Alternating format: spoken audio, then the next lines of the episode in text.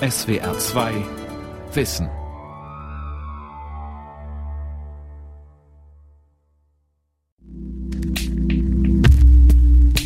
Es war ein sonniger Tag, schöner Tag, hatte natürlich frisch geschneit und in dem Gebiet, in dem wir unterwegs waren, ist relativ viel schnell verfahren. Deshalb war Mitte des Tages, als wir unterwegs waren, vieles schon verfahren und suchten halt deshalb, sage ich mal, noch den speziellen Schnee, den jeder Freerider sucht.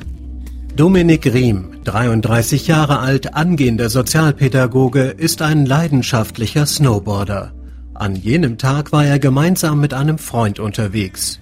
Oberhalb des Wintersportorts Engelberg am Fuße des 3000ers Titlis in der Zentralschweiz.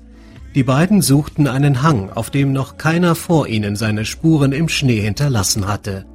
Fündig wurden sie in einem Couloir, einer von Felsen begrenzten Rinne am Berghang. Das Couloir war von oben nicht einsehbar.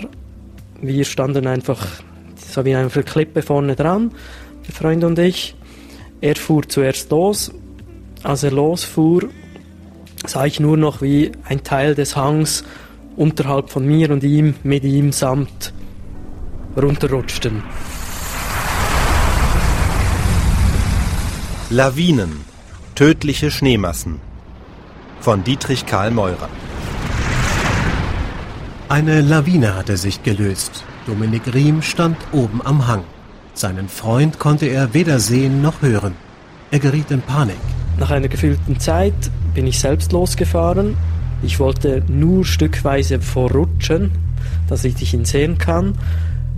Leider löste sich dann der Rest des Hangs oberhalb von mir mit mir samt dasselbe Gouloir abfließend. Die Schneemassen überrollten auch Dominik, doch sie hatten Glück im Unglück. Dann standen wir beide Brust bis knapp Kopfhöhe nebeneinander unten am Couloir da. Der Kopf war frei und die Hände mehrheitlich auch. Beide waren unverletzt, standen jedoch unter Schock. Wir standen unten, sahen uns an, völlig entsetzt, aber auch so eine wohl Erleichterung oder ein Glücklichsein, da einfach nichts Schlimmeres passiert ist, oder? Gut eine Stunde lang schoben sie mit den Armen den Schnee zur Seite und befreiten sich Stück für Stück aus der Lawine. Sogar ihre Snowboards konnten sie retten.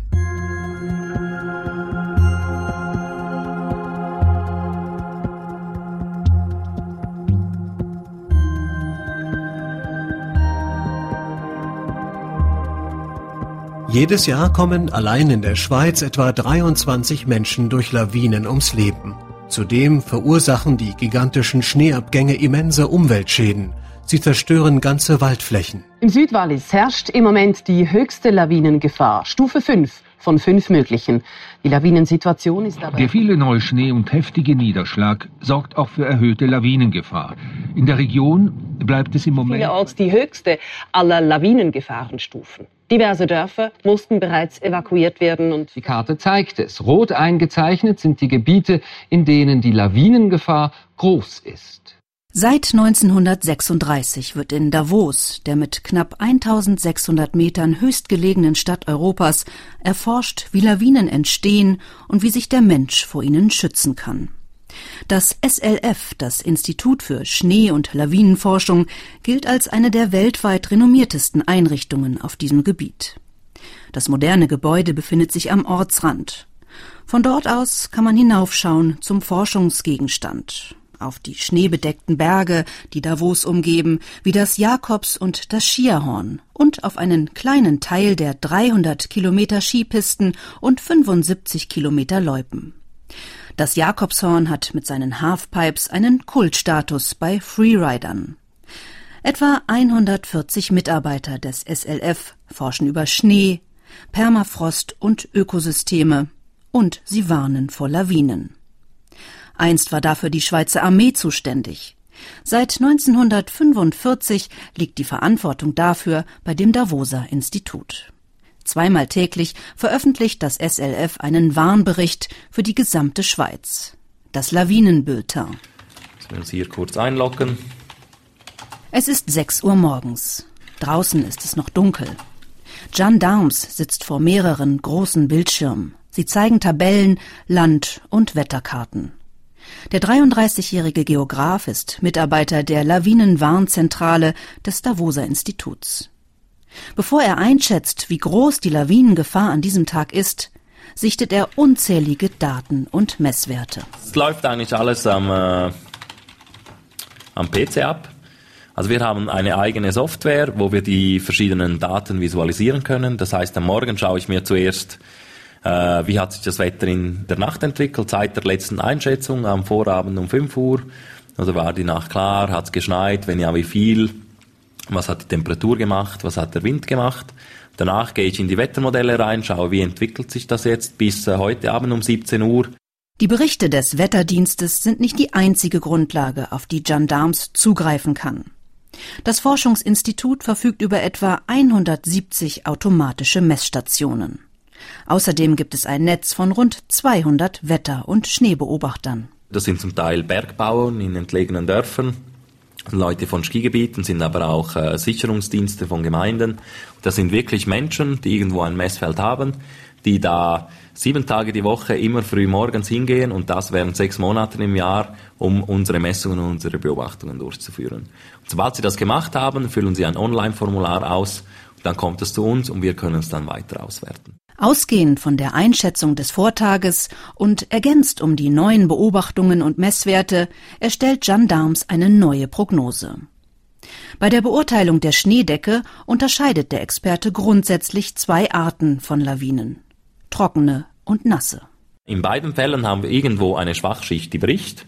Aber im Fall der trockenen Lawinen äh, kommt einfach eine Zusatzlast, sei es durch Neuschnee oder durch einen Skifahrer dazu, die diese Schwachschicht zum Brechen bringt. Und bei den Nassschneelawinen ist es das Wasser, das eindringt. Und auf den Verbindungen, man kann es sich so vorstellen, das Wasser sitzt dann auf den Verbindungen in der Schwachschicht und die letzten Verbindungen gehen noch verloren und dann kommt es dann ebenfalls zum Bruch in der schwachen Schicht. Fünf Gefahrenstufen werden unterschieden, europäisch genormt und klar definiert.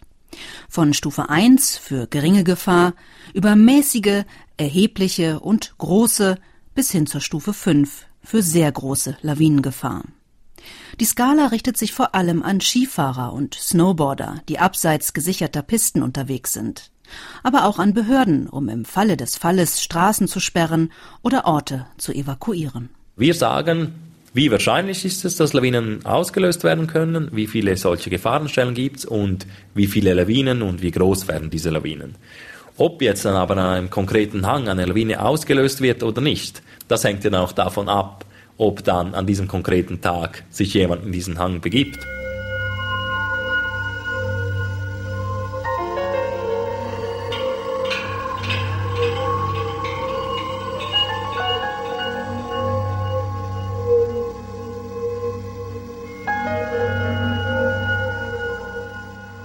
Wie Lawinen entstehen, ist bereits gut erforscht. Allerdings, warum, wann und wo sie losbrechen, das ist im Detail noch nicht vorhersehbar. Daran forscht Achille Capelli. Der Physiker ist Doktorand am Institut für Schnee- und Lawinenforschung in Davos. Wenn er in sein Labor geht, zieht er eine Daunenjacke an, schlüpft in dick gefütterte Stiefel und setzt eine Pelzmütze auf. Achille Capellis Labor ist eine der fünf Kältekammern in einem Nebengebäude des Instituts. Die großen Hebel zum Öffnen der Eingangstür quietschen. Ein Gebläse rauscht. Kältekammer ist eine große Tiefkühltruhe, wo man reinsteht, sind irgendwie mal 4 mal 5 Meter groß. Und dort können wir die Temperatur einstellen, äh, meistens irgendwie bis minus 20 Grad. Achille Capelli zeigt auf seine Analysegeräte. Hochauflösende Kameras, Spezialmikrofone, einen Computer. In der Mitte der Kältekammer steht eine Apparatur aus Aluminiumprofilen. Dort befindet sich zwischen zwei Metallflächen etwas, das aussieht wie gestapelte Styroporplatten oder Pizzakartons. Es seien Schneeschichten mit unterschiedlicher Konsistenz, erklärt der Lawinenforscher. Es sind drei Schichten und der mittlere Schicht ist schwächer. Man kann sich vielleicht vorstellen, das ist wie eine Torte. Wo zwei Schichten Teig haben und in der Mitte ist die Creme. Und die Creme ist äh, natürlich äh, schwächer und wenn man würde die Torte kippen, dann rutscht der obere Teil runter. Achille Capelli will herausbekommen, bei welcher Belastung die unterschiedlich stabilen Schichten nachgeben. In der Natur wäre das der Moment, an dem die Schneedecke ins Rutschen kommt und als Lawine ins Tal stürzen würde. Für sein Experiment wählt er 100 Kilogramm, die im Winkel von 30 Grad auf die Schneeplatten wirken sollen. Die 100 Kilo Belastung entsprechen mehr oder weniger der Gewicht von einem Skifahrer. Ja, das ist nicht weit vom echten Leben. Nach wenigen Sekunden gibt der Schnee dem Druck nach. Achille Capelli hat alles gefilmt. Zudem hat er mit hochempfindlichen Sensoren aufgenommen, wie der Schnee zuvor unter der Last ächzte. Denn wenn die Schneestruktur Risse bekommt, entstehen im Ultraschallbereich Geräusche. Sie analysiert der Physiker aufwendig. So will er den komplexen physikalischen Prozessen auf die Spur kommen, die ablaufen, wenn Schneeschichten reißen. Er hofft, dass mit Hilfe der Ergebnisse seines Schneebelastungsexperiments künftig deutlich präziser vor Lawinen gewarnt werden kann als heute. Eine mögliche Anwendung wäre, dass man in einem Lawinenhang äh, Mikrofonen hat, die diese äh, kleinen Rissen irgendwie messen oder hören und dass sie uns sagen, wann eine Lawine abgeht oder wann ist der Gefahr einer Lawinenabgang besonders hoch. Bis es aber soweit ist, wird der Physiker noch etliche Schneeschichten so belasten müssen, dass ihre Struktur dem Druck nachgibt.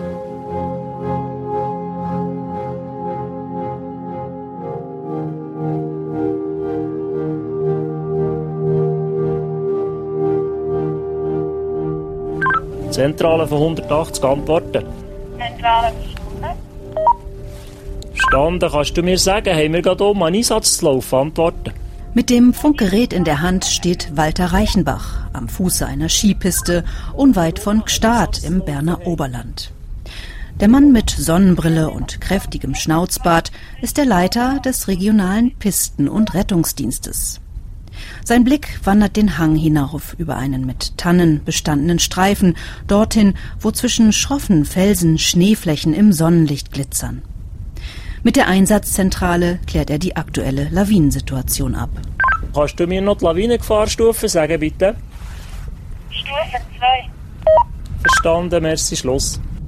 Walter Reichenbach und seine 40 Mitarbeiter kümmern sich um die Sicherheit auf mehr als 200 Kilometer Skipiste, auf Loipen, Wanderrouten und Hängen für Schlittenfahrer.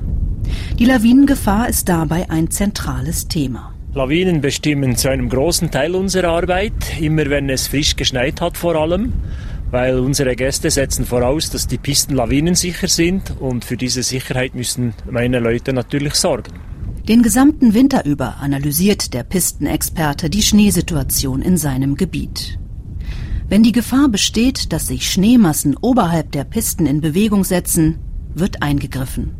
Er und seine Mitarbeiter lösen dann gezielt Lawinen aus. Das passiert entweder mit Handsprengungen oder es gibt extra Sprengseilbahnen. Stellenweise macht man es auch aus dem Hubschrauber. Wir fliegen über den gefährdeten Hang, äh, suchen unsere Position, wo wir dann einen Abwurf, einen gezielten Abwurf aus dem Hubschrauber tätigen und so dann den Hang zum Abgleiten bringen.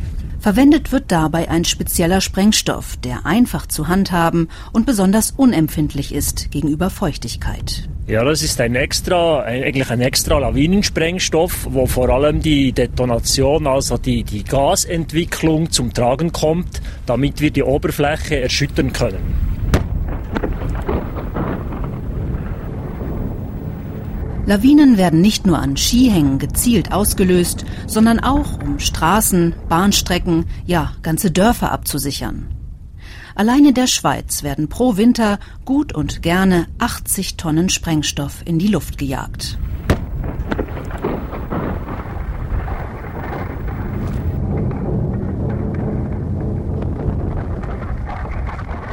Nach der Sprengung geht für den Pistendienst die Arbeit erst richtig los. Der Schnee gleitet ab, die Lawine wird ausgelöst, der Schnee fließt runter, kommt irgendwann zum Stillstand und dann da, wo es die Piste getroffen hat oder die Piste überquert wurde, muss der Pistenbully natürlich die Piste wieder präparieren. Lawinensprengung und Pistenpräparation laufen heutzutage routiniert ab. Walter Reichenbach kann dennoch nicht ausschließen, dass sich trotz dieser Maßnahmen Schneemassen ungeplant lösen. Das ist immer ein Thema, weil auch eine gesprengte Lawine gibt nicht eine vollständige Sicherheit. Also da kann eine Nachlawine kommen. Es gibt Veränderungen. Es kann sich ein Teilschneebrett noch lösen, das nicht ausgelöst hat, aber später dann mit der Erwärmung zum Beispiel kommt. Also ein Restrisiko besteht.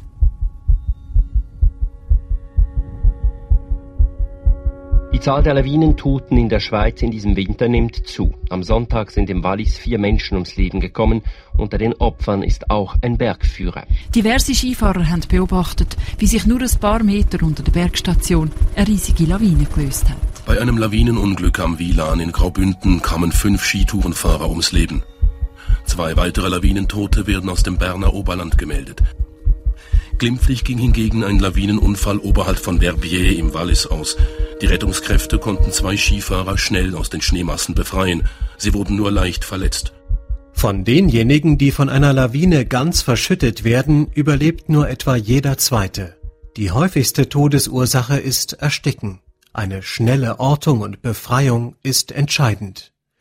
Seit den 80er Jahren ist Kurt Eschler in der Bergrettung aktiv. Gemeinsam mit seiner Border Collie Hündin Aline hat der Gartenbauer aus Gstaad regelmäßig für die Lawinenrettung Pikettdienst, also Rufbereitschaft. Im Notfall muss er innerhalb von fünf Minuten einsatzfähig sein. Das ist gar kein Problem, wenn ich jetzt in Gstaad wohne und ich komme hier, hier nach Steig, dann habe ich den Hund immer im Auto und all, alles, was ich brauche, den Rettungsrucksack und alles. Mit dabei hat er dann auch einen Funkempfänger, einen Pager, der Alarm schlägt. Wir haben einen Pager und der piepst und dann kann ich schauen. Und wenn es heißt Lawinenhund und ich habe Pikett, dann telefoniere ich nach Zürich zu der Rega. Und die sagen mir, es ist im Gebiet Olden, ist eine Lawine runtergegangen, äh, der Helikopter kommt sie abholen, wo sind sie? Der Hubschrauber bringt die Rettungsteams möglichst nah dorthin, wo die Verschütteten vermutet werden. Doch oft ist nicht klar, welches die richtige Stelle ist. Wenn ich alleine bin und kein Rettungschef dabei, dann sage ich immer dem Piloten, er soll alles gerade überfliegen, dass ich mir einen Eindruck machen kann, von wo ist die Lawine gekommen und vor allem ist es noch gefährlich. Und ich entscheide, ob ich aussteige oder nicht. Ich kann sagen, das ist mir zu gefährlich. Da gehe ich nicht, da kann ich nicht, weil noch eine Lawine kommen könnte. Oder? Bereits vom Hubschrauber aus sucht Kurt Eschler nach Hinweisen, wo sich der Verschüttete befinden könnte. Alles gibt mir einen Anhaltspunkt. Wenn ich einen Handschuh finde oder einen Stock, dann weiß ich genau, das ist in der Flussrichtung und hier irgendwo muss, muss das sein. Der kann natürlich 100 Meter weiter unter liegen, aber ungefähr in dieser Richtung. Hat sich der Retter für eine Stelle entschieden, ist zunächst die feine Nase seines Hundes gefragt. Der Vierbeiner muss versuchen, Witterung aufzunehmen. In den wild aufgetürmten Schneemassen der Lawine ist das keine leichte Aufgabe. Das ist halt bei jedem Einsatz anders und äh, vor allem kommt es auf den Schnee drauf an und wie lange, dass die Person schon im Schnee liegt. Ich war ein paar Mal im Einsatz, wo wirklich äh, Tote drin waren, die findet man fast nicht mehr. Weil wenn der Körper abkühlt, kommt keine Witterung mehr raus. Die Witterung kommt mit der Wärme vom Körper heraus, oder? Kurt Eschler verfügt über viel Erfahrung. Wieder und wieder war er im Einsatz. Was er dabei gesehen hat, war alles andere als schön. Eine Lebensrettung hatte ich nie. Nur Tote, das ist, äh, ja. Aber das ist einfach so. He? Der kräftige Mann, der so aussieht, als könnte ihn nicht so leicht umhauen, sagt, vieles von dem Erlebten sei nur schwer zu verarbeiten. Oder gar nicht.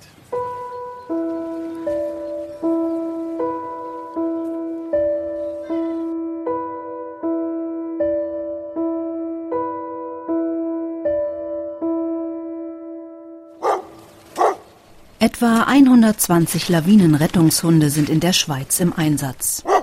Das Aufspüren von unter Schneemassen begrabenen Menschen hat sich mittlerweile auch zu einer sportlichen Disziplin entwickelt. Jedes Jahr treten die 25 besten Schnüffelnasen der Schweiz zum Wettstreit an. Bei den Meisterschaften der Lawinenhunde. Eine Waldlichtung im Berner Oberland bildet die Arena für den Wettkampf. Bevor der losgeht, wird mit einer Planierraupe der Schnee hin und her geschoben.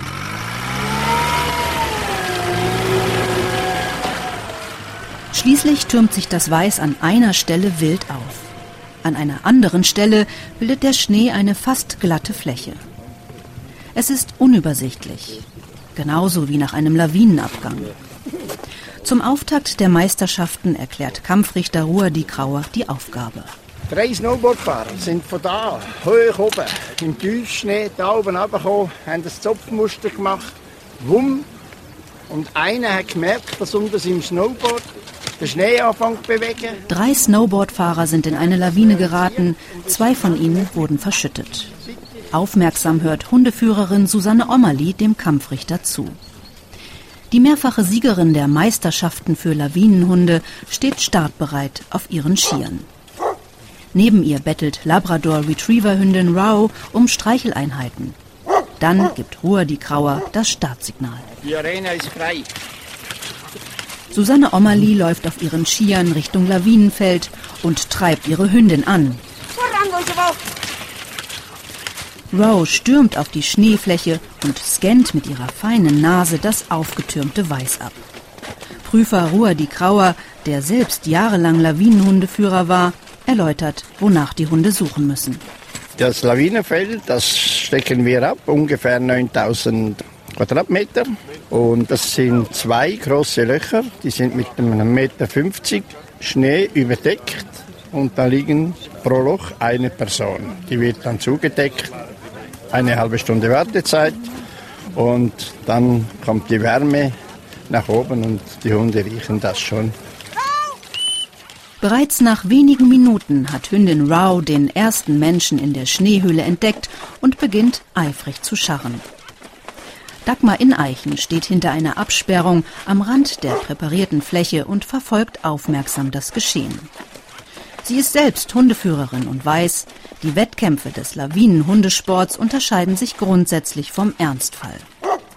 Dennoch sagt sie, sei beides eng miteinander verknüpft. Ein Unglück im Winter 1937-38 gab die Initialzündung für die Ausbildung von Hunden für die Lawinenrettung. Die erste schriftliche Dokumentation von einem Lawinenhund war in Mürren in Berner Oberland. Da war eine Großlawine und hat 17 Jugendliche verschüttet und sie haben einen noch nicht gefunden. Und ein Jäger mit einem, seinem Dackel war dort und das ist also dokumentiert. Der Max heißt er. Der hat dann angezeigt mit Scharren und tatsächlich hatten sie dort dann den letzten Jugendlichen gefunden, der dort verschüttet war.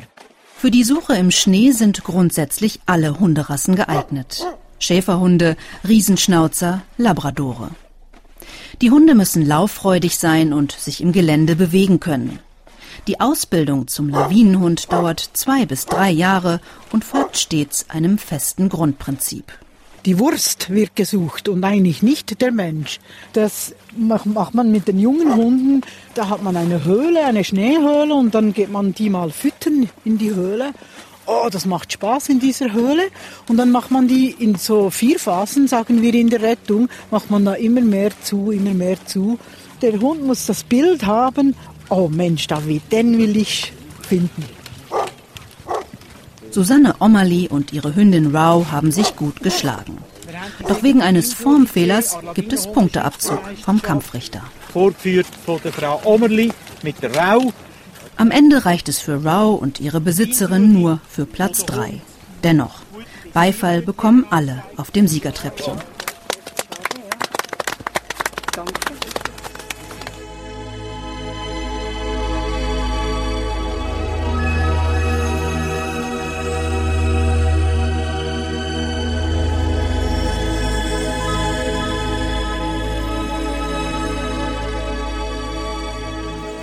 Wer einmal eine Lawine erlebt hat, vergisst das nicht.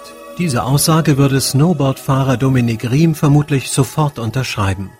Nachdem er und sein Freund vom Schnee den Hang talwärts gerissen und bis zum Hals verschüttet wurden, ist er vorsichtiger geworden, aber nicht ängstlich. Man denkt zurück, aber es ist nicht so, dass ich da ein, oh nein, das ist ein Erlebnis, das ich nicht mehr will.